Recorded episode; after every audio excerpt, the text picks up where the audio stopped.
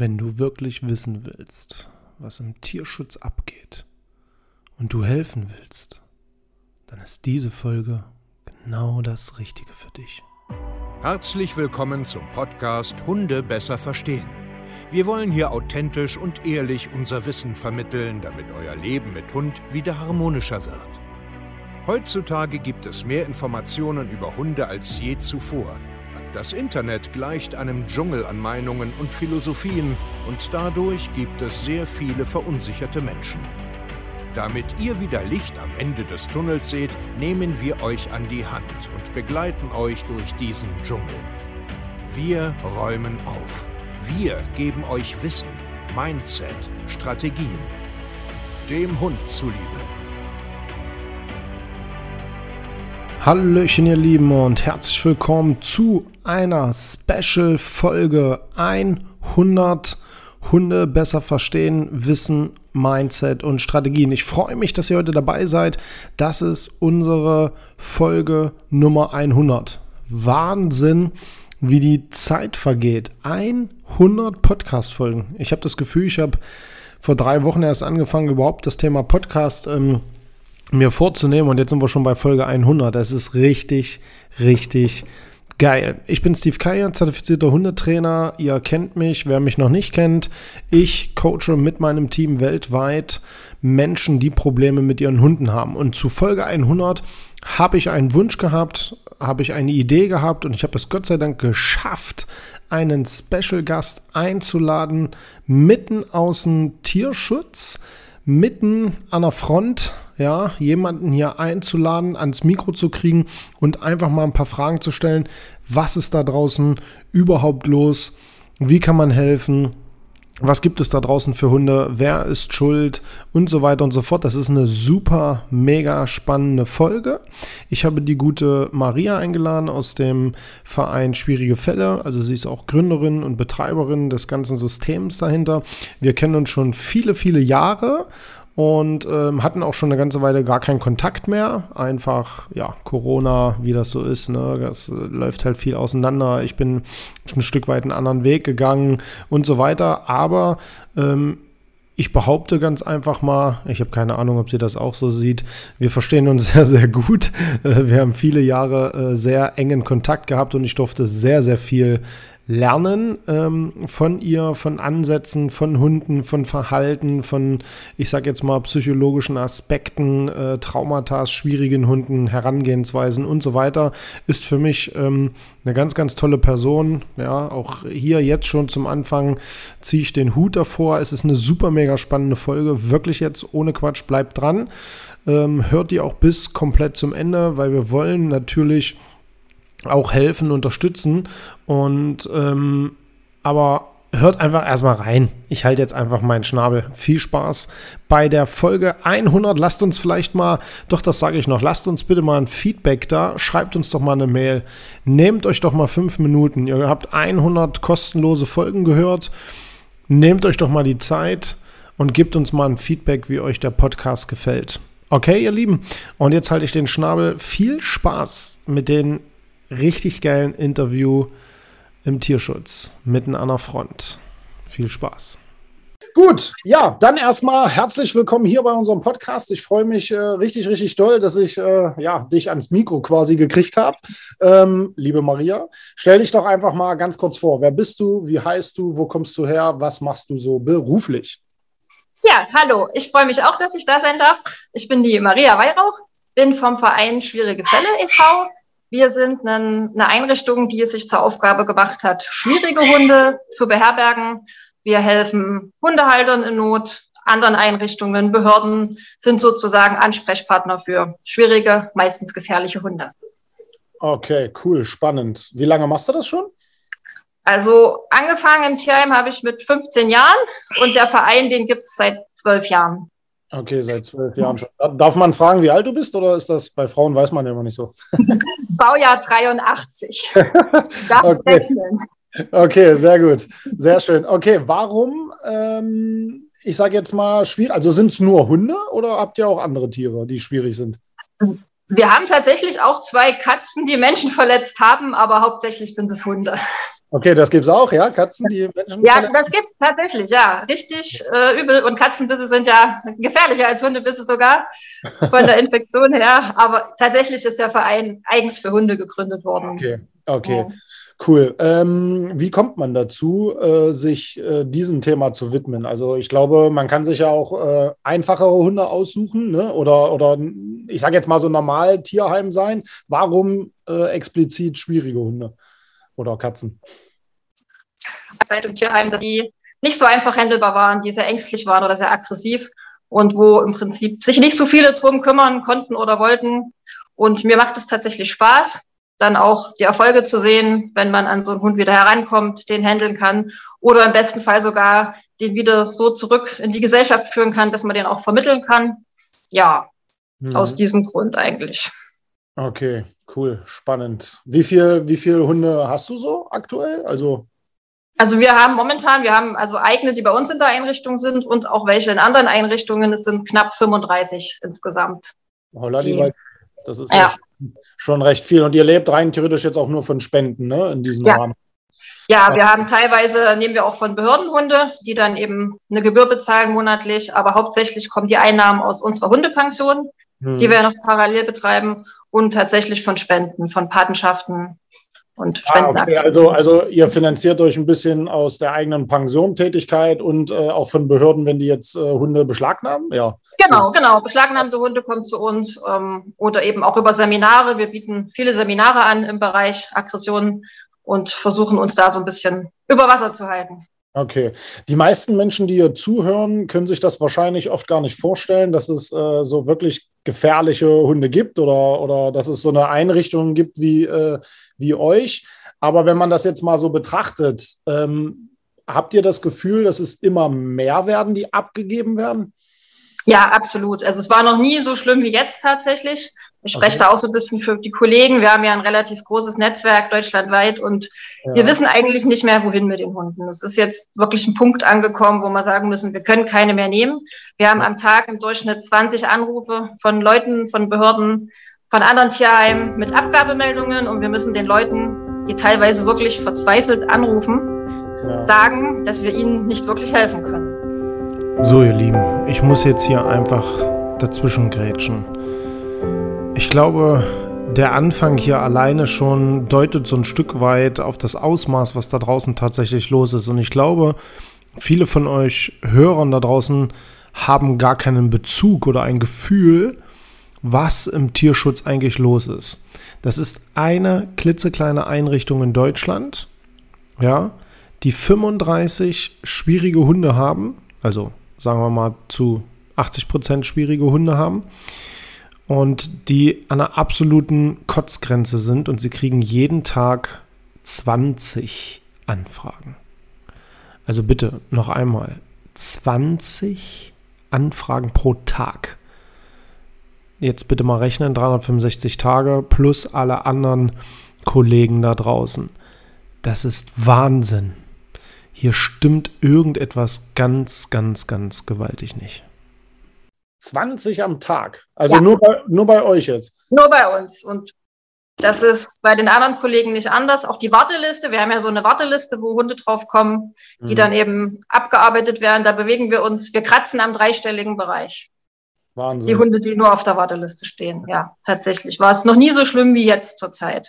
Okay, gibt es äh, so rückblickend Gründe dafür? Also warum das jetzt so schlimm ist?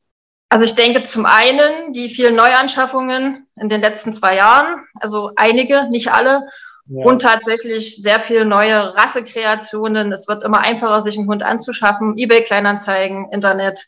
Ähm, es haben sich sehr, sehr viele Leute neue Hunde geholt, die jetzt feststellen, sie kommen nicht zurecht oder sie müssen jetzt wieder arbeiten, Homeoffice ist vorbei. Ja. Und eben auch immer ja tatsächlich auffälligere Hunde. Also vom Verhalten her, die wirklich okay. Probleme zeigen. Ja, liegt das, liegt das jetzt daran, dass wir einfach mehr Hunde haben und dadurch natürlich auch mehr äh, auffälligere Hunde sind? Oder ist oh, die ja. insgesamt, sind insgesamt mehr, aber es ist eben auch, glaube ich, so die Entwicklung, was für Hunde. Wir haben unheimlich viel Import aus dem Ausland, ungefiltert. Also wir haben ganz viel Herdenschutzhund, Mischlinge, die als Labrador in den Plattenbau vermittelt worden sind. Okay. Und eben dann, wo es keinen Plan B gibt und die Leute teilweise wirklich verzweifelt sind. Also es sind auch nicht immer die Leute schuld.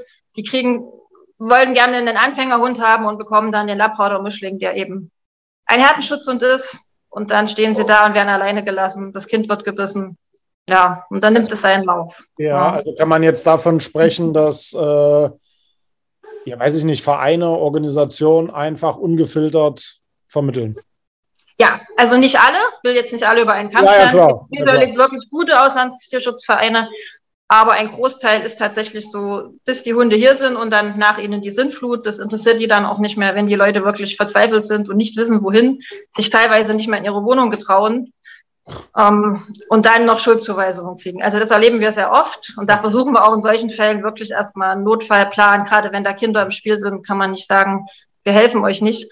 Aber es ist eben wirklich so, es gibt keine Plätze mehr. Wir wissen nicht wohin. Selbst die Pensionen sind voll. Jetzt ist Urlaubszeit, das kommt noch dazu. Das heißt, viele haben jetzt auch noch den normalen Urlaubsbetrieb. Und wir werden wahrscheinlich bald wieder dahin kommen, dass die Leute die Hunde einfach aussetzen, weil sie sich nicht zu helfen müssen. Ja.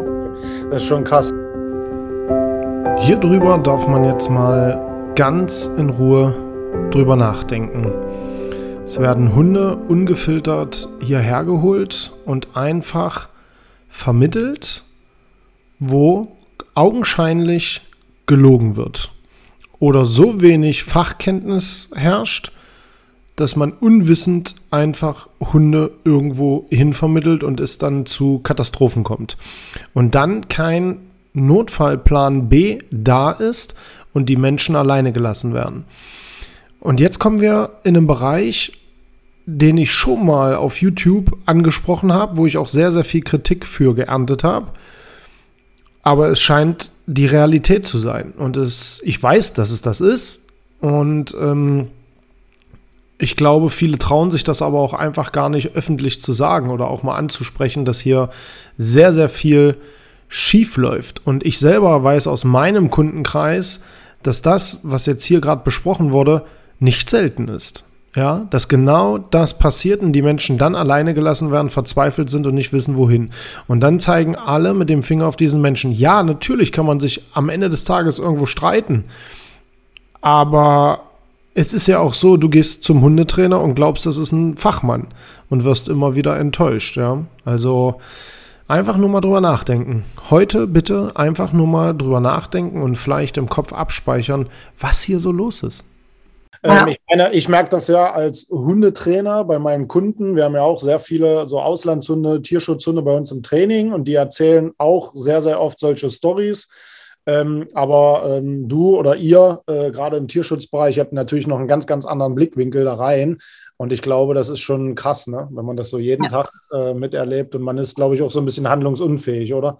Absolut. Das ist eigentlich so das Schlimmste, dass man denen sagen muss, dass man ihnen nicht helfen kann. Und sie brauchen aber Hilfe. Ja. Und ja, es, ist, ja. es dreht sich im heißt, Kreis. Was, macht das, was macht das so mit einem, also als Mensch? Also raubt das Kraft, Energie? Ja, natürlich. Es ist halt, wir kämpfen für eine Sache und ich sehe es ja, wie gesagt, im Netzwerk, wir tauschen uns viel aus und es ist auch gerade so eine kleine Aktion geplant, um wirklich mal an die Öffentlichkeit heranzutreten, weil es vielen gar nicht bewusst ist. Auch vielen Behörden ist es noch nicht bewusst, was eigentlich los ist. Und die rufen ja auch bei uns an und wir haben das früher immer genommen und jetzt müssen wir sagen, es geht nicht, weil parallel auch die Vermittlung gen Null gelaufen ist. Also es ist super schwer, selbst einen netten Hund zu vermitteln. Die Anfragen sind stagniert. Und das ist natürlich auf der einen Seite keine Anfragen, auf der anderen Seite immense Abgabe. Ja, was nicht zusammenpasst tatsächlich. Okay, das ist vielen noch nicht bewusst. Und ja. das hat auch nichts damit zu tun, dass die jetzt im Urlaub fahren und keinen Pensionsplatz finden. Das ist es nicht. Das war vielleicht früher mal so, ja. dass man vor den Ferien, aber jetzt ist es wirklich, ja. Warum stagniert aber die, die, die Aufnahme? Also was, was, ich was? denke, der Markt war ja jetzt die letzten zwei Jahre recht übersättigt mit Hunden. Ah, okay. Also äh, durch Corona sind ja ganz viele produziert worden, muss man einfach sagen. Auch mhm. die wildesten Mischungen. Also wir haben teilweise äh, Anfragen von Hunden, Herdenschützer mit irgendwelchen Leistungshunderassen, diese ganzen Sonderfarben, diese ganzen Old English Bulldog, wie sie alle heißen. Ähm, da ist so viel nachproduziert worden, dass ich denke einfach, der Markt ist überfüllt. Ne? Man hat also übertrieben ja. hat jeder irgendwie einen Hund, der einen Hund wollte. Da haben sie genau, und der jetzt nicht mehr will, die sind jetzt auch wieder zu haben, mehr oder weniger ja, versaut, okay. in Anführungsstrichen. Oh, und es ist tatsächlich schwer geworden. Also Ja, ja, ja, okay. Auch für nette Hunde. Wir haben ja auch durchaus Hunde, die nicht gebissen haben, aber selbst für die jemand Gutes zu finden, momentan schwierig. Ja. Wahnsinn, Wahnsinn. Was glaubst du, ähm, sind die Gründe der Abgabe? Also was sagen Menschen? Also, ne, welcher Grund jetzt? Also hat mich jetzt gebissen oder der nervt oder der, was weiß ich, der kann nicht alleine bleiben. Was sind denn da so die, die, die Hauptgründe? Also aus deiner Sicht, nicht was die Menschen erzählen. Ja, tatsächlich ähm, nicht nachgedacht, was man sich ins Haus geholt hat. Also die Hunde machen in den meisten Fällen das, wozu sie ursprünglich mal gezüchtet wurden. Ähm, also das zum einen, dass man sich einen völlig falschen Hund ausgesucht hat für das Umfeld, in dem man lebt.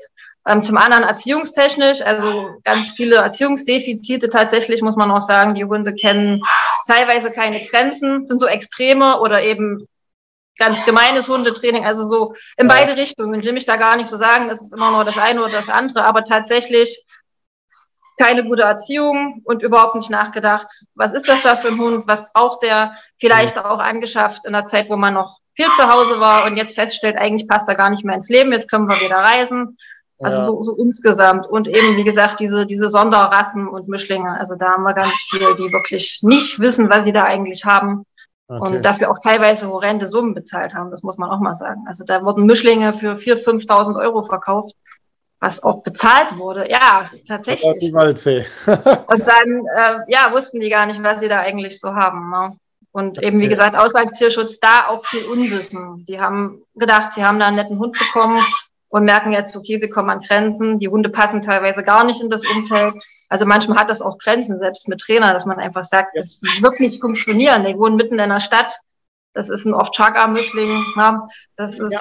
diese Sachen eben auch, sind ganz viel. Ja, ja okay. Ja. Was hat sich da dahingehend aber jetzt vor fünf Jahren geändert? Ist es jetzt wirklich ganz, ganz viele komische Rassen, die jetzt hierher kommen? Also kann man das jetzt so sagen? Das ist jetzt da kommen viel zu viele hier rein, die gar nicht hierher passen? Oder ist es einfach ja. die, Dummheit der Menschen übertrieben jetzt? Also ich will haben. Ja, ich sag mal so, wie gesagt, die Interessenten, die meisten vertrauen ja da dem Verein oder der Organisation, ja. wo sie den Hund her haben. Ne? Die meisten gucken halt im Internet, oft hat man ja auch wenig Beschreibung, die finden den hübsch. Also Optik ist immer noch so das Hauptkriterium, nachdem sich die Leute einen Hund aussuchen und verlassen sich da mehr oder weniger auf die Einschätzung oder auch Nicht-Einschätzung der Vereine. Ich mhm. denke, es ist insgesamt mehr, also die Anzahl ist insgesamt gestiegen. Wir hatten auch vor Jahren schon solche Fälle, aber nicht so viel. Jetzt ist es ja wirklich jeden Tag, na, ne, jeder musste irgendwie einen Hund haben. Und ähm, es gibt ja auch immer mehr Vereine. Also auch die sprießen ja, jeder Ecke gibt es irgendeinen Verein, der Hunde importiert.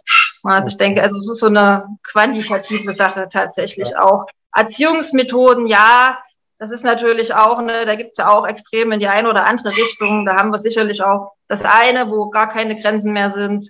Ja. Aber das ist halt, das kann man nicht so sagen, dass es jetzt nur daran liegt. Ich glaube, insgesamt fehlt auch so ein bisschen das Verständnis zum Hund. Also so dieses Bauchgefühl früher, was man vielleicht noch hatte, es ist ein Hund, der hat eine Aufgabe, der ist halt so und jetzt werden unheimlich viel ähm, ja, Erwartungen an den Hund gestellt. Ne? Also ja, wir sehen viele Hunde, die so als, als Partnerersatz, was sicherlich funktionieren kann mit manchen Hunden, aber nicht, nicht mit jedem oder der soll für die Kinder zur Beschäftigung da sein. Und da sind halt sehr, sehr viele Hunde in ihrer Rolle einfach überfordert. Ne? Das ja. hat schon zugenommen. Und natürlich auch unser ganzes Umfeld. Wir haben ja, wir leben ja in einer sehr dicht besiedelten Welt die Hunde müssen dies können, sie müssen das können, das darf nicht sein. Und das ist, glaube ich, auch schwierig. Und es werden halt auch immer mehr Hunde. Also man hat es auch bei uns. Wir sind ja hier sehr, sehr ländlich. Aber selbst hier im Nachbardorf, das ist so, ist eine Stadt eigentlich. Man mhm. hat es gemerkt, wie viele Hunde es jetzt mehr sind. Also auch die Anfragen über die Pension. Das ist irre, wie, wie, wer jetzt alles einen Hund hat. So, und genau da haben wir das, warum ich diesen Podcast eigentlich ins Leben gerufen habe. Die Menschen wissen überhaupt nicht mehr, was Hunde eigentlich sind, für was sie gemacht sind, was völlig normal für sie ist. Und das ist ein riesengroßes Problem. Sie holen sich irgendeinen Hund und wissen gar nicht, was auf sie drauf zukommt. Gepaart mit natürlich erzieherischen Defiziten, was ein nächstes riesengroßes Problem ist, dass man überhaupt nicht mehr aus dem Bauch raus authentisch, normal mit seinen Hunden umgeht. Und das liegt natürlich daran, dass es viele Philosophien und Meinungen und ganz, ganz viel Irrsinn hier äh, in, in der Internetwelt gibt und auch bei Menschen und Trainern. Und genau aus diesem Grund haben wir diesen Podcast gemacht. Und genau deswegen hören wir auch damit nicht auf, weil wir alle draußen, alle Kollegen, so wie Maria jetzt hier auch, äh, ich und andere, wir müssen rausgehen und euch da draußen helfen in der Aufklärung. Weil ich sehe so viele Hunde, die ganz normal sind, die aber für viele Menschen und in der Gesellschaft absolute Problemhunde sind. Und das ist ein Problem. Das ist jetzt auch, das hätte ja. ich jetzt im Endeffekt tatsächlich auch gefragt, ob die Gründe der Abgabe gerechtfertigt sind oder ob einfach, äh, also gerechtfertigt wäre jetzt zum Beispiel für mich jetzt, äh, ich habe mir einen Hund aus dem Ausland geholt, der war als nett deklariert, jetzt hat er mein Kind gebissen, Alter, ich bin raus. Das wäre für mich jetzt zum Beispiel gerechtfertigt. Ja. Aber gerechtfertigt wäre für mich zum Beispiel nicht, dass der Hund einfach nur normal ist, nur die ja. Menschen den Hund einfach nicht verstehen. Und das ist dann wahrscheinlich der größere Teil, oder? Ja, also wir haben tatsächlich diese Fälle, wo du gerade genannt hast, wo ich sage, okay, das geht nicht, da sind kleine Kinder im Spiel oder wirklich Halter, die ganz viel versucht haben, die sich einen Trainer genommen haben, wo wir sagen, wir können da jetzt, wir müssen den da wegnehmen. Aber auch viele, die nicht so aus ihrer Komfortzone rauskommen wollen, ne? die halt sagen, ja, die haben sich den jetzt angeschafft, hatten wir gestern erst einen Anruf, die haben den sich vor einem Jahr geholt und jetzt ziehen sie um und in einer neuen Wohnung ist der Hund nicht erlaubt. So. Ganz einfach. Und er ist ein netter Hund, der hat jetzt noch nicht gebissen oder so. Also sowas tatsächlich ganz viel. Oder eben auch, ja, wir waren beim Trainer und dann fragt man nach, da waren sie eine Stunde dort, haben im Prinzip das Erstgespräch gemacht und das war's. Wo wir dann immer sagen, Mensch, wir helfen euch auch jemanden zu finden, der euch da richtig begleitet. Das sind ja oft Dinge, die gar nicht dramatisch sind.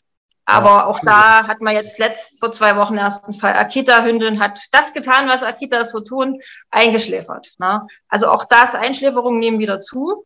Hatten jetzt in diesem Jahr schon zehn Hunde, wo wir helfen wollten, von denen wir jetzt wussten, die euthanasiert wurden, weil es nicht schnell genug ging, dass sie einen anderen Platz gefunden haben. Also das hält sich so die Waage. Aber ist tatsächlich mehr, dass die Leute dann eigentlich keine Lust mehr haben, kein Geld mehr investieren wollen und lieber, ja, sich Wahnsinn. dem Ganzen erledigen. Also ja, total. Ja. und es sind oft ja. Sachen, wo man denkt, Mensch, das würde man in den Griff kriegen, wenn man da sich einen guten Trainer an die Hand nimmt. Aber die denken halt, sie machen zwei Stunden und das Thema ist erledigt. Und so einfach ist es halt auch nicht. Und ja, aber. Aber, aber im Gegenzug äh, die Moral draußen, ne, wie wertvoll Hunde sind und Tiere. Ja. Also so dieses so Tun draußen, oh, das ist mein Liebling und der Beste. Ja. Und dann ziehe ich um, der passt nicht in die Wohnung und weg damit. Unbegreiflich. Ja, das tatsächlich war auch was, wo ich dachte. Also, da fällt es dann auch schwer, nett zu bleiben am Telefon, muss ich ja, sagen. ja. Kann ich mir vorstellen. Kann man, kann man deklarieren, gibt es bestimmte Rassen, die eher betroffen sind von der Abgabe oder ist das wild gemixt bei euch? Also im Moment häufen sich so ein bisschen diese ganzen Bulldog, Old English und deren Mixe. Cane Corso haben wir unheimlich viele Anfragen in den letzten Monaten.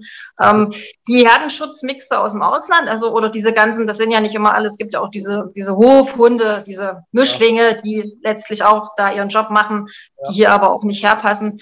Ansonsten äh, haben wir tatsächlich Dobermänner. Das liegt aber daran, dass wir so ein bisschen, das ist so mein Steckenpferd Dobermann, deswegen übers Netzwerk sammelt sich das hier. Aber tatsächlich von Rassen her, also viel so Bulldog okay. in allen Variationen. Die haben ja mittlerweile auch ganz viele Namen und ja. ähm, Bezeichnungen. Und Cane Corso ist auch so eine Modehund. Akita hat zugenommen tatsächlich. Das, das kann man schon sagen, ja. Was ist ja, da so ein bisschen, was ist da so ein bisschen das das Problem bei den, bei den Rassen? Also, oder, oder ist es einfach nur, weil sie sind einfach so, wie sie sind? Also bei vielen ist es, glaube ich, dass sie wenig, den Hunden tatsächlich wenig Erziehung beimessen oder zumindest erst sehr spät damit anfangen. Als mhm. Junghund ist das alles noch niedlich. Wir, wir hinterfragen dann immer so und man hört eigentlich schon raus, dass schon als Welpe sich Tendenzen gezeigt haben, wo man hätte eigentlich was tun können. Ne? Und die meisten warten eben leider, bis Hunde sehr deutlich werden. Teilweise ist es natürlich auch Krankheiten. Die Bulldogs sind in den meisten Fällen krank. Die haben ja mit dem Bewegungsapparat Probleme mit dem Atmen. Also es sind schon von der Genetik her, äh, sage ich mal, auffällige Tiere. Viele sind auch von ihrer Linie her schwierig. Also dass man tatsächlich sagt, ne, vom Verhalten auch unabhängig von der Erziehung, dass wir da Linien haben, die sehr problematisch sind und das dann zusammen Also man kann es nicht so einzeln sagen, das liegt jetzt nur Ja. da oder daran, aber so dieses insgesamt. Letztendlich sind es Hunde, die wirklich degeneriert sind. Man muss es einfach so sagen. Wir haben manchmal Tiere, wo man denkt, dass die überhaupt Lebensqualität haben, nur Ja. in ihrem Sein. Ne? Und dann dazu eben die Erziehung oder Nichterziehung. Mhm. Das ist schon ein großes Problem. Mhm. Ja, und die Leute wissen das nicht. Die kaufen ja nicht wissentlich kranke Hunde, denen ist das nicht bewusst. Und wenn man denen dann sagt, Mensch, das und das und das müsstet ihr eigentlich erstmal machen, damit Mhm. er überhaupt schmerzfrei leben kann. Und dann, naja, kostet das wieder Geld und Ja. dann ist es doch besser, man hat ein schönes Zuhause. Ja, genau. Man, man gibt ihn einfach ab. Wenn wir mal ganz kurz, was du gerade so ein bisschen angesprochen hast, so vielleicht so Genetik und so. Man Mhm. sagt ja oft, oder, oder der Normalmensch da draußen behauptet ja immer, nur der Mensch ist schuld, wenn der Hund sich nicht benimmt. Also, ne, wenn er verhaltensauffällig ist, wenn der beißt und so. Also, du weißt, glaube ich, was ich meine. Wenn man es jetzt ganz rumspinnt, klar, irgendwo hat der Mensch ja immer seine Finger mit drin. Aber Gibt es genetische Probleme? Also der Hund kommt auf die Welt und hat eigentlich schon, äh, also da ist schon die Tendenz schon, das kann in die Hose gehen? Also klar, also zum einen gibt's Linien bei bestimmten Rassen, die eben wirklich darauf selektiert wurden, bestimmte Verhaltensweisen exzessiver zu zeigen. Hm. Aber auch insgesamt finde ich die Hundetypen. Natürlich ist ein Jagdhund eher bereit oder gerade Terrier oder diese ganzen ähm, Aggressionsverhalten in bestimmten Bereichen zu zeigen, als das jetzt vielleicht einem Pudel, was jetzt nicht heißt, dass nicht auch ein Pudel weisen kann. Ja. Aber natürlich spielt Genetik eine Riesenrolle. Na, Habe ich einen Härtenschutzhund, dann kann ich, muss ich da anders rangehen, was Besuch angeht, was ja. Grundstücksverkehr angeht, als das vielleicht bei einer anderen Rasse natürlich. Ja. Also das würde ich nie ganz außer Acht lassen. Ich weiß, dass es jetzt diese tolle Studie da gab, dass das ja völlig egal ist, was, ob ich mir den Malinois aus der Arbeitslinie hole oder eben non Chihuahua. Aber halte ich persönlich für Quatsch, weil es, die bringen nun mal Dinge mit. Sie sind ja auch Spezialisten, sie sind ja mal für irgendwas gedacht worden, was sie gut können sollen. Und Ich meine, in der das- einen Sache Spezialist sein ist oft in der anderen Sache, ne, ist ja bei uns Menschen auch so, ja, ist man dann ja. oft ungeeignet für andere Dinge und deswegen, ja, Aber da fragt man sich aber auch, wo die Studie denn herkommt. Also ich meine, es gibt ja nun Jahrzehnte Menschen, die täglich in der Praxis sind, so wie du. ja. Ich glaube, das Ähm, waren Besitzerbefragungen.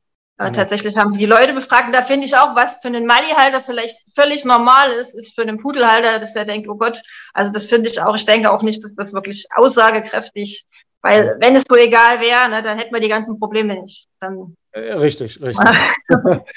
ah, nee, herrlich. Ähm, das ist immer so diese, diese Wahrnehmung, ne? Also so dieses äh, ist schon, ist schon Wahnsinn. ja, ist Wenn auch gefährlich, wenn ich mir denke, das lesen Leute und denken, ach, völlig egal, wenn das doch Wurst ist, dann nehme ich mir doch den Herder aus der XY-Linie. Richtig, Und richtig. nichts dem Bologna. Und, ja, Also ich habe ja auch viele, viele Kunden äh, mit, äh, ich sage jetzt mal Aussie, Border, Mali, die auch wirklich noch aus Arbeitslinien kommen und die wussten es eigentlich alle nicht, was sie sich da ins Haus holen. Also ne, das ist Ja. dann so, ja, das ist doch ein Familienhund und so. Okay, gut, wir fangen von vorne an. So, Ja. ähm, das ist jetzt auch die, die nächste Frage. Ich meine, klar, ich weiß, das, das, das kann man jetzt nicht pauschal beantworten, aber was wären denn jetzt sinnvolle Maßnahmen so für die Zukunft, wenn wir jetzt mal rumspinnen, dass wir den Menschen mal irgendwie erklären, passt mal auf. Also ich bin immer, ich bin immer der Typ, der sagt Wissen. Also es ist erstmal Prävention, Wissen. Wie, wie siehst Mhm. du? absolut. Also ganz generell, der Internethandel mit Tieren müsste meiner Meinung nach verboten werden. Das ist ziemlich krass, aber ich finde, eBay Kleinanzeigen, da haben Tiere nichts zu suchen, also nicht nur Hunde, weil es dadurch so einfach ist, ne? man drei Klicks und man hat ein Haustier neues. Äh, das Ja. finde ich sollte gänzlich, auch diese ganzen Plattformen, die es da gibt, deine Tierwelt, nur für Vereine von mir aus, wo man sagt, Tierheime dürfen da, die angemeldet sind mit ihrem Paragraph 11. Aber dieser ganze private Handel, weil das haben wir ganz viel, dass die Leute die Hunde über eBay Kleinanzeigen bekommen haben. Man kriegt halt so einen schwierigen Hund leicht los, sagt was Nettes zu dem und schon ist der Besitzer gewechselt und teilweise mehrfach sogar. Okay. Das wäre das eine. Dann Auslandstierschutz. Meiner Meinung nach, Vereine müssen in die Pflicht genommen werden, dass sie sich um Rückläufer kümmern. Und zwar in dem Fall, dass sie entweder selber Einrichtungen haben. Also ich kann es immer nicht verstehen, wenn da Lieschen Müller wohnt im Plattenbau in einer Zweiraumwohnung und importiert jeden Monat 30 Hunde. Das Ja. ist sowas, wo ich denke, na, also wenn, dann sollte das schon so sein, dass die entweder, man kann ja auch mit Pensionen Verträge haben, dass man sagt, man hat da Notplätze und wenn irgendwas ist, nimmt man den Hund sofort zurück und nicht erst, wenn über Facebook der nächste Dumme gefunden wurde, der eine Pflege nimmt. Na, ist auch so aus der Praxis, dass die Hunde dann teilweise fünfmal die Stellen wechseln. Ähm, das finde ich tatsächlich, da müsste mehr geguckt werden, dass nicht mehr jeder alles importieren darf, auch die Sachkunde, was die importieren, dass man nicht Rassen, wo man es doch schon sieht, was ja. es wird, ne, dann wirklich schaut, passen die auch dahin. Gibt es da ja, überhaupt, gibt's überhaupt was vom, vom, vom Gesetzgeber, irgendwie eine Regelung? Also, oder ja, man muss schon Paragraph 11 haben für den Import. Ne? Das ist schon eine Sachkundeprüfung, aber wenn man sich dann so anguckt, wer das alles hat, ja, weißt du selber im Hundetierbereich, ja. ne, das hat so in allen das ist nicht unbedingt ein Qualitätsmerkmal immer. Und ähm, wie gesagt, ich finde halt diese Verantwortung, also dass, dass man die wirklich festnagelt, wenn ihr so und so viele Hunde importiert, müsst ihr so und so lang dafür sorgen, wenn das nicht klappt, ähm, dafür gerade zu stehen, notfalls auch finanziell. Also selbst wenn man selber nicht die Möglichkeit hat, dass man sagt, gut, ich bezahle dem einen Platz in der Hundepension. Weil nicht ja. mal das ist ja an den meisten Fällen. Ja, Aufklärung natürlich im besten Fall, aber das ist halt auch so, die wenigsten Leute kommen bei uns zur Welpenberatung oder bevor die sich einen Hund anschaffen. Wir bieten das an, kostenlos sogar, verschwindend gering. Und wenn, dann gefällt Ihnen das nicht, was wir vorschlagen, weil es natürlich nicht mit der optischen Vorstellung äh, ja, übereinstimmt. Ja, genau. Ja, ansonsten tatsächlich Aufklärung, Aufklärung. Diese Geschichte Hundeführerschein, da sehe ich so ein bisschen zweischneidig tatsächlich. Ich denke dann an die alte 80-jährige Oma, die da mit ihrem Bologna nun noch eine Prüfung ablegen muss. Ähm, ich denke tatsächlich, dass dieses leicht Herankommen an Hunde, dass das gestoppt werden ja, sollte. Ja. Das ist, das hab, wirklich, und dass auch nicht mal jeder Hunde vermehren darf. Ne? Ich meine, jeder kann ja hier einen Upswurf produzieren. Auch da, finde ich, sollten Gesetze her, dass das nicht so einfach ist. Mhm. Und der Welpenhandel natürlich Aufklärung, Aufklärung. Das, und, aber der funktioniert ja auch nur übers Internet. Ne? Letzten Endes würde schon ganz viel wegfallen, wenn es nicht mehr so leicht wäre, online an diese Hunde zu kommen. Und das hier ist ein Bereich, über den wir wirklich sprechen müssen oder über den wir nachdenken müssen. Diese einfache Möglichkeit, an Hunde ranzukommen. Und ich rufe euch da so ein bisschen jetzt auch mal in die, in die Eigenverantwortung, in die, in, in die Pflicht an euer Ego. Warum machen wir das? Und warum handeln wir dann so? Warum kaufen wir uns einfach blindlings so schnell Hunde und merken dann nach kurzer Zeit, ach du Kacke, und geben die wieder ab? Warum wehrt sich niemand dagegen, dass der billige Einkauf, der schnelle Klick, Klick, Klick, Einkauf einfach mit soziale Lebewesen geht. Auf der einen Seite sieht man im Internet permanent, wie die Menschen ausrasten, wenn einem Hund irgendwie etwas passiert oder irgendein Trainer oder Tierarzt oder irgendjemand mal was Schlechtes sagt und sagt, hey, der blöde Köter, bla bla bla bla, rasten alle aus. Aber auf der anderen Seite gehen wir damit um wie so eine Ware, die hin und her geschoben und getauscht wird und wenn es nicht passt, wieder ausgetauscht wird. Das ist doch eine Doppelmoral. Das ist doch furchtbar. Warum ist das so? Warum ist das so? Wie, wie ist das so? Gibt es da schon Leute, die sich an sowas ranwagen, also auf hoher Ebene, die da. Ja, also tatsächlich gibt es gerade so einen kleinen Zusammenschluss von den Tierheimen in Deutschland, die gerade versuchen, ähm, so eine, was zu verfassen. Das ist noch, wie gesagt, in Arbeit. Mhm. Ähm, um überhaupt erstmal, dass man ne, sich zusammentut, weil es geht ja allen so, also es geht nicht nur uns so, sondern wahrscheinlich jedes ja, zweite Tierheim wird dem beipflichten. Wir versuchen da gerade was zu erstellen, auch erstmal Grundsätze, was könnte man ändern, weil klar, gejammert ist immer schnell, aber wie man es denn wirklich umsetzt, um dann eben auch an die, ja, an den Gesetzgeber letzten Endes heranzutreten, ähm, ja. was man machen könnte, dass die Situation sich verbessert. Ja, also, ja. Man, also der Meinung bin ich auch. Also ich, ich habe auch manchmal so eine Gedanken, ich weiß, da würden jetzt wieder viele rumspinnen, aber dass ein Hund übertrieben auch richtig, richtig Geld kosten müsste, damit ja. einfach auch ganz, ganz viele Menschen sagen, oh, du, das, das passt einfach nicht in mein Leben. Richtig. Ja. Und ähm, Absolut.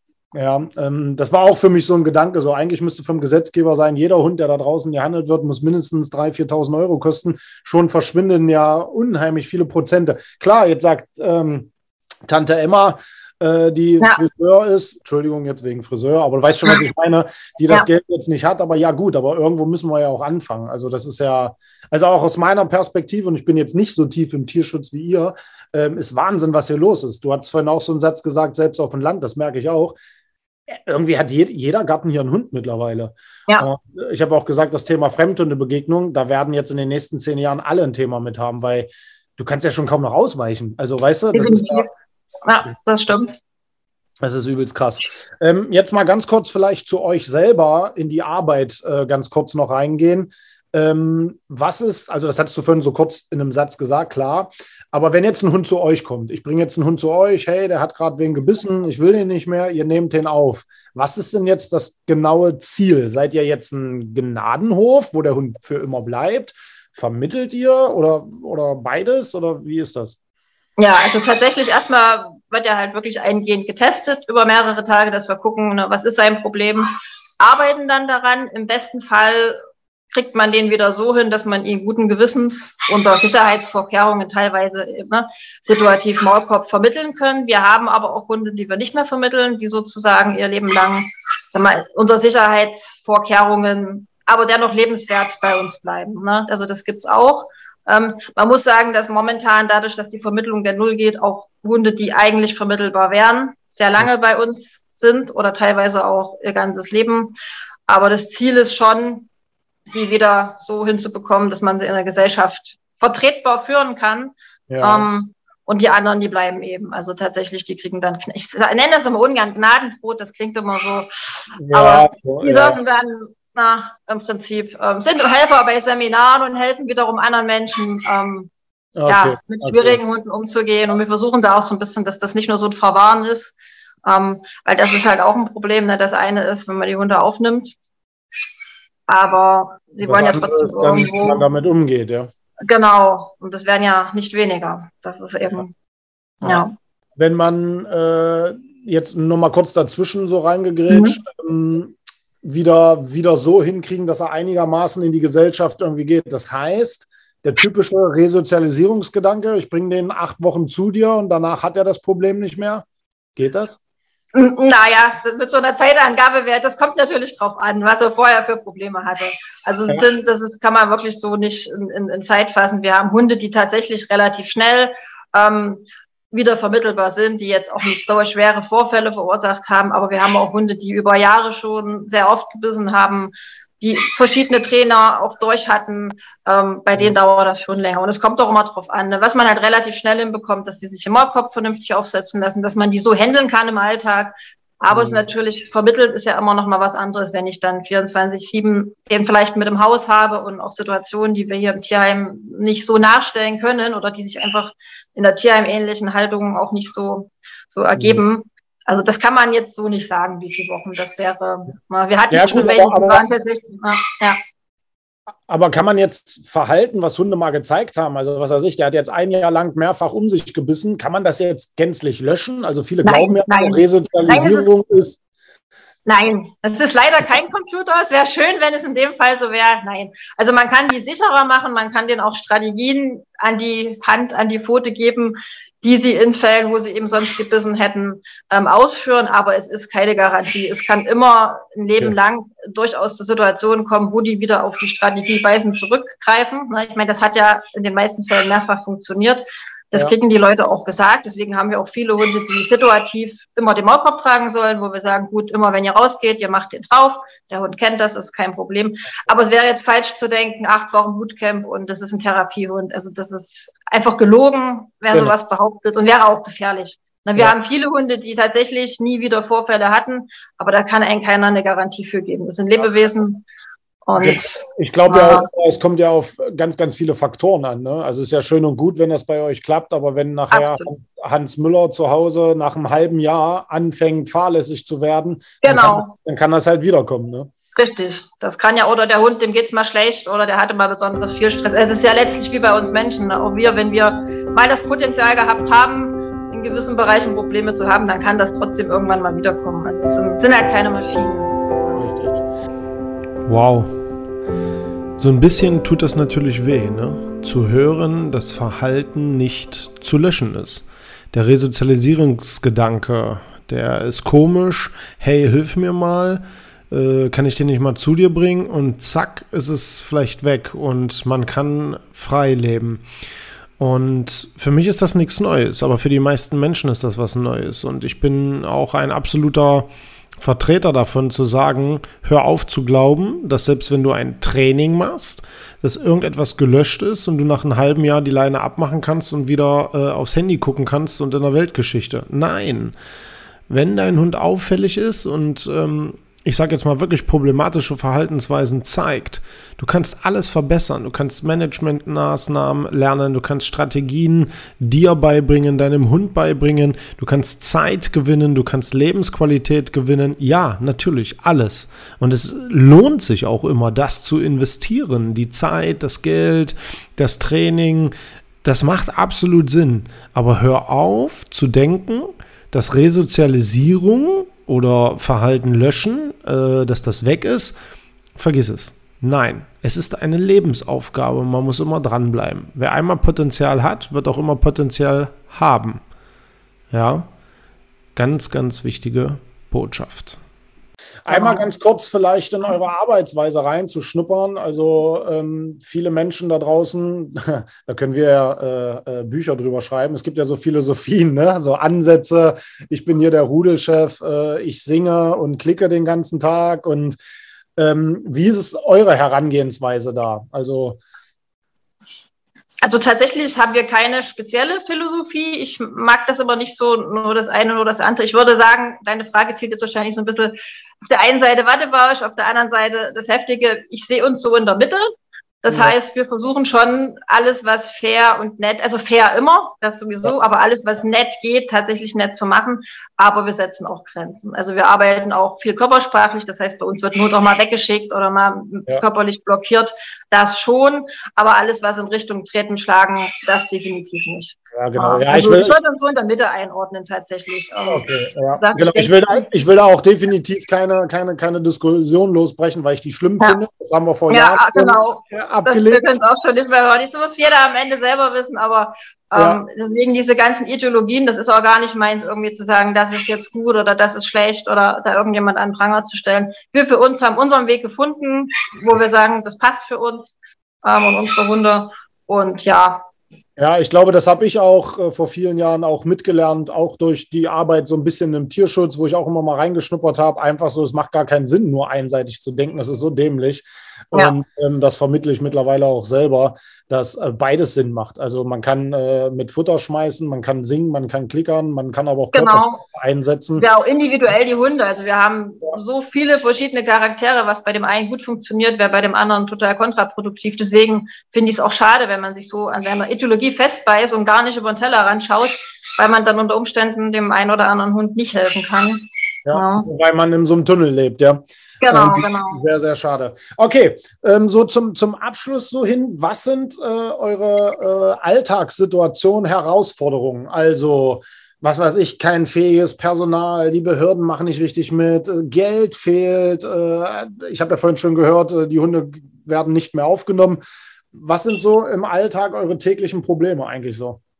Ja, also tatsächlich im Moment diese Flut an Anfragen, die wir nicht bedienen können. Damit einhergeht natürlich die Finanzen. Hätten wir jetzt irgendwie da noch ganz viele Möglichkeiten, könnte man sagen, man schafft mehr Plätze, man schafft mehr Personal. Man muss ja sagen, dass die Hunde tatsächlich nur Geld kosten. Also das klingt jetzt platt, aber es ist letztlich so, wir wissen, wenn wir den aufnehmen, werden wir den wahrscheinlich die nächsten zehn Jahre haben. Der wird irgendwann krank zum Tierarzt. Ähm, das heißt, wir haben enorme Tierarztkosten gerade bei den Hunden, die auch dauerhaft bleiben, die werden ja nicht jünger. Personal zu finden, gutes ist tatsächlich schwierig, ähm, die auch lange in dem Bereich bleiben, weil es ist immer, das klingt alles schön, aber wirklich so mit denen zusammenzuleben und ich sehe es auch an mir selber, man hat im Prinzip kein Privatleben mehr. Es ist immer irgendwas, teilweise auch, was man zu Einsätzen gerufen wird, egal zu welchen Zeiten solche Dinge. Ähm, also das ist schwierig, äh, Leute zu finden, die wirklich langfristig dabei bleiben, die auch vernünftig das machen. Das ist ja auch ein, doch eine hohe Verantwortung und natürlich mehr Risiko als jetzt der Durchschnittstierpfleger. Wobei kann man auch nicht mehr sagen, weil mittlerweile hat jedes Tierheim solche Hunde. Aber das ist tatsächlich ein Problem. Ich weiß es auch von Kollegen, die Händering gute Tierpfleger suchen. Mhm. Ähm, ist natürlich auch wieder die Sache, die Bezahlung von dem durchschnittlichen Tierpfleger. Ne?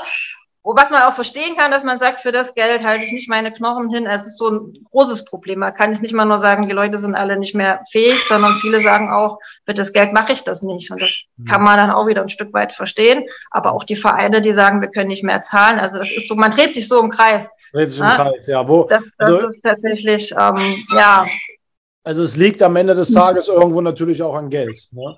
Absolut, Und, weil davon hängt letztlich alles ab. Ne? Das, das muss man einfach so sagen.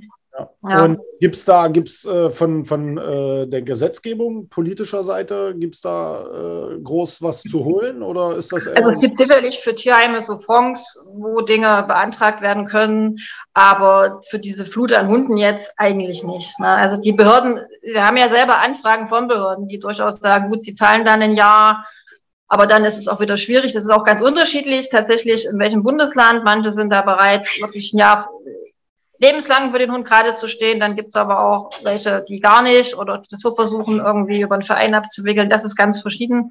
Aber insgesamt fehlen Gelder dafür natürlich. Also für diese Hunde auch die Ausstattung, man, die, die Unterbringungen, das sind ja doch nochmal andere, als man das vielleicht ähm, für einen ungefährlichen Hund. Das Personal muss geschult werden. Also eigentlich sollte Ziel sein, dass in jedem Tierheim Personal ist, was diese Hunde handeln kann. Auch das kostet Geld. Das kann sich auch nicht jedes Tierheim leisten.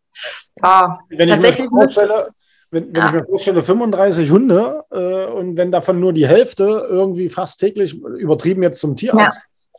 da reden wir ja von extrem hohen Summen. Ne? Also, ja, natürlich.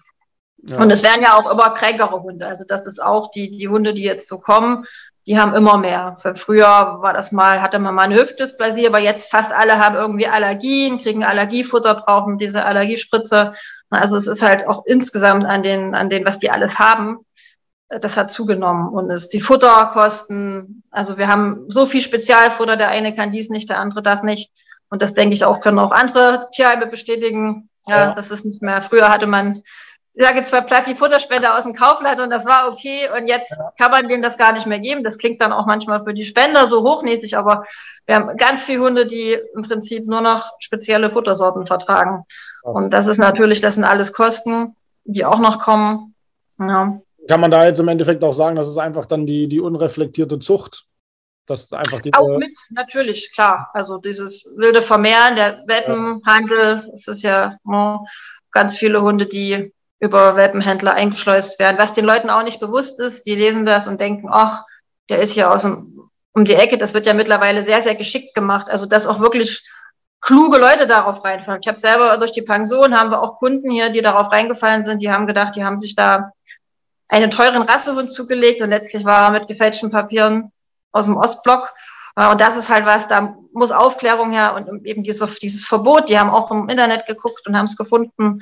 Das muss gestoppt werden, unter anderem. Ja. Unglaublich ja. eigentlich alles. Ne? Ähm, wenn, wenn ich mir jetzt eine Frage noch, ähm, ja. wenn ich mir jetzt deinen Alltag vorstelle, du bist ja jetzt quasi auch Inhaber des Vereins, ne? also wenn ich das ja. jetzt richtig verstanden habe, äh, genau. Hast du einen normalen Arbeitstag oder kann man sich vorstellen, nee, das ist 24-7? Das ist 24-7 tatsächlich. Also das ist nicht mit, ja, mit, sind natürlich, wir haben auch Pausen, wir haben ja auch mittlerweile ein ganz cooles Team, muss ich sagen, was hier mithilft, auch an Ehrenamtlichen und an, an Mitarbeitern. Aber es ist nicht zu vergleichen mit einem normalen Arbeitstag. Also das sind vom Stunden her weitaus mehr, als man eigentlich normalerweise arbeiten ja. sollte. Das ist eben auch das, ähm, wo man auf sich selbst aufpassen muss tatsächlich. Ähm, dass man das noch ein paar Jahre machen kann. Ne? Das ist eben, um sich da auch mal abzugrenzen, das ist teilweise sehr schwierig, also für mich zumindest, ähm, dann auch mal zu sagen, gut, man geht jetzt mal nicht ans Telefon, weil, weil man ist auch dauerhaft durch die ganzen Medien irgendwie greifbar, WhatsApp, ich krieg manchmal nachts um drei WhatsApp von Leuten, also solche Sachen, ja, ja das ist tatsächlich nicht normal, sollte eigentlich so auch nicht sein, aber lässt sich fast nicht vermeiden in dem Bereich. Ja, ja klar, ne? da kommen ja die ganzen da kommen ja die ganzen Probleme, dann, das ist ja ein Kreislauf, da kommt man ja ganz, ganz schlecht raus. Ne? Genau, das ist richtig. Da Aber naja, selbstgewähltes Leid, sage ich immer. ja, also ich ziehe auch, äh, wie, das habe ich dir auch schon öfters so im, im privaten Bereich gesagt, ich ziehe extrem den Hut vor euch, also auch vor anderen Kollegen da draußen, die sich diesem Leben so widmen. Und äh, deswegen wollte ich ja auch unbedingt, dass wir die, diese Podcast-Folge machen, weil ich im Endeffekt mhm. auch das soll natürlich jetzt auch was bringen, ja, was wir machen. Und deswegen äh, wollen wir euch natürlich auch unterstützen und deswegen werde ich auch aufrufen, ähm, euch einfach finanziell unter die Arme zu greifen. Ähm, wie kann man euch denn jetzt am, am besten unterstützen? Also kann ja auch sein, dass du sagst, ich meine, klar ist albern, Geld brauche ich nicht, ich brauche bloß einen Sack Futter. Ähm, aber was ist denn so, wo du sagst, jo, das wäre richtig cool, äh, wie kann man euch unterstützen? Also tatsächlich äh, Futterspenden, hochwertiges Futter, Allergiefutter, getreidefreies Futter, da freuen wir uns sehr drüber. Unser Trockenfutterlager ist gähnend leer. Ähm, Barfleisch, also wir barfen die Hunde auch teilweise. Das ist was, wo wir uns immer drüber freuen. Natürlich auch finanzielle Unterstützung für Tierarztkosten. Das ist sowas. Ähm, aber auch wenn jemand aus der Nähe kommt und sagt und helfen vor Ort. Ähm, wir brauchen öfters mal Leute, die irgendwas irgendwo hinfahren. Da ist für uns immer die Zeit nicht da. Ja, ansonsten sehr gern Futter spenden, Geld spenden. Das hilft tatsächlich enorm. So, ihr Lieben, und jetzt sind wir gefragt. Diese Folge soll natürlich auch etwas bringen und ich hoffe, wirklich, ich hoffe, dass die Community, die hier im Hintergrund ist, die sich diesen Podcast anhören, die uns auf YouTube, weil wir werden auch einen YouTube-Film darüber drehen, die uns auf Instagram und Facebook folgen, ich hoffe, dass ihr euch alle mal fünf Minuten jetzt Zeit nehmt und eine Spende da lasst, einen Dauerauftrag einrichtet für den Verein und jeden Monat einen Futtersack spendet. Wer in der Nähe wohnt, der mal hinfährt, einen Futtersack hinbringt, der einfach vielleicht wirklich unter die Arme greift, der vielleicht beruflich sogar Interesse hat, der einfach mal 10 Euro über hat, der einfach jeden Monat 10 Euro über hat. Leute, ihr seid doch da draußen. Werdet aktiv. Macht was dieser Podcast wird für immer online sein. Und das gilt immer. Auch wenn der jetzt schon ein halbes Jahr alt ist, wenn du den vielleicht hörst, es ist trotzdem noch aktuell. Ja, es ist trotzdem noch aktuell. Der Verein Schwierige Fälle braucht Hilfe. Natürlich brauchen ganz viele Vereine da eine Hilfe. Natürlich. Aber hier ist was ganz Besonderes. Hier sind schwierige Hunde, die, die keiner mehr will, die durch den, durch den Wahnsinn des Menschen, ja, dahin gekommen sind. Und Maria oder auch andere da draußen machen ihr ganzes Leben, opfern sie dafür. Was total toll ist, ist ihre Entscheidung, klar. Aber die fünf Minuten, die fünf Euro, die haben wir doch alle, oder? Wir werden auch eine Aktion starten, das werden wir euch natürlich noch erzählen, was wir machen. Und wir werden uns auch langfristig daran beteiligen, den Verein weiter unter die Arme zu greifen. Also, ihr Lieben, Fantastisch wäre es, wenn ihr es jetzt tut. Den Link zur Seite, die IBAN, die PayPal-Adresse und so weiter und so fort verlinken wir hier natürlich unter dem Podcast in den Show Notes. Ihr werdet das auch auf dem YouTube-Kanal dann finden. Und notfalls schreibt ihr mich an, wenn ihr nicht klarkommt. Ja, aber nehmt euch die fünf Minuten. Jeder hat die 1, 2, 3, 4, 5, 6, 7, 10, 12, 300 Euro über. Wo seid ihr denn ja. ansässig? Wir sind in Thüringen. Wir haben im Prinzip zwei Standorte, einmal in, in Rudersdorf und einmal in Niederreisen. Das ist so grob in der Nähe von Apolda. Apolda kennen vielleicht oder einige, ja, so ein ganz kleines Dorf. Viele kennen es gar nicht. Oder Jena, in der Nähe von Jena, eine halbe Stunde von Jena entfernt. Ich glaube, Jena kennt jeder. Äh, also alle, die da draußen, alle da draußen, die aus Jena kommen oder irgendwo da in der Nähe sind. Oder in der Umgebung, genau, meldet euch gern. meldet euch, äh, es wird immer jemand gebraucht oder bringt einen Sack Futter vorbei. Sehr, sehr cool. Genau. Nein, wir oder werden nehmt einen Hund mit. Oder nehmt einen Hund mit, das wäre auch nicht schlecht. ähm, wir werden auf jeden Fall auf all unseren Kanälen natürlich einen Aufruf machen. Ähm, weil mir das ganz einfach wichtig ist. Und ähm, wir werden uns natürlich auch persönlich, also wir jetzt hier, ähm, äh, euch auch unterstützen. Das werden wir dann aber im privaten Bereich noch absprechen. Jetzt ganz zum Abschluss, weil ich weiß, du hast immer zeitlich Stress, aber vielleicht äh, eine allerletzte Frage, dann lasse ich dich auch in Ruhe. Was, was wünschst du dir? Das haben wir schon so ein bisschen besprochen, aber so grundsätzlich für die Zukunft im Bereich Tierschutz. Was wäre so deine Herzensangelegenheit, wo du sagst, ey Leute, alle da draußen, die im Tierschutz aktiv sind, das und das und das und das. Gibt es da was? Tatsächlich mehr Zusammenarbeit hm. unter den Vereinen. Das ist was, ähm, weniger Neid, weniger ich kann es besser, schöner, breiter, höher.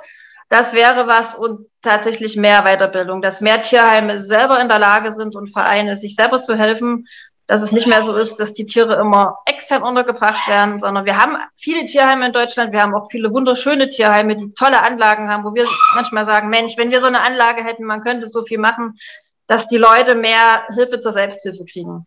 Okay. Ähm, das wäre so was, was ich mir neben den Rahmenbedingungen, die geändert werden müssen, wünschen würde und dass man mehr an einem Strang zieht. Das ist ja. auch was. Bei Netzwerk, wir haben ein gutes schon, aber es könnte noch so viel besser sein, wenn nicht die menschlichen Querelen immer dazwischen wären. Wenn die nicht immer dazwischen wären, genau. Naja, Sehr, sehr cool. Schöne, schöne Abschlussworte. Ähm, ja, liebe Maria, vielen, vielen Dank, dass du da Ja, ich habe zu danken. Vielen, vielen Dank, dass wir und, dabei sein durften und ja, für die Hilfe. Und ich hoffe, da kommt was bei rum. Ich werde äh, da Gas geben, ein bisschen Druck machen. Es wird die hundertste Folge sein. Also deswegen äh, war das so ein bisschen äh, auch mein Wunsch, dass wir diesen Termin jetzt hier noch hinkriegen, damit es die hundertste Folge ist. Vielen, vielen Dank. Schön, dass du da warst. Und, äh, ich danke auch. Viel Glück weiterhin. Vielen, vielen Dank. Ja. Tschüss. Was für eine fantastische Folge. Ein absolut wundervoller Mensch, ein absolut tolles Interview, eine sehr nachdenkliche, traurige, krasse, verrückte Folge, auch einen Einblick in den Tierschutz und ich hoffe, es denkt, also ich hoffe, es bewirkt bei euch da draußen, dass ihr darüber nachdenkt, dass ihr euch vielleicht ein Stückchen tiefer mit dem Thema beschäftigt, dass ihr selbst reflektiert, dass ihr euch Wissen aneignet, dass ihr vor allen Dingen aktiv helft. Und wenn es nur eine Kleinigkeit ist, ihr müsst jetzt nicht die Welt äh, ähm, umdrehen, aber dass ihr vielleicht ein kleines Stück dazu beitragt, dass es diesen Hunden und auch diesen Menschen, man darf ja auch nicht vergessen, das ganze Team von dem Verein, die da äh, jeden Tag Gas geben, ähm, dass man die einfach ein Stück weit unterstützt. Und äh, ja, guckt einfach mal, wie viel Blödsinn man kauft. Lasst einfach ein paar Euro da oder einen Futtersack. Ich bin super glücklich. An der Stelle auch nochmal, Maria, vielen, vielen Dank, dass du dir die Zeit genommen hast. Die ist kostbar bei euch, das weiß ich.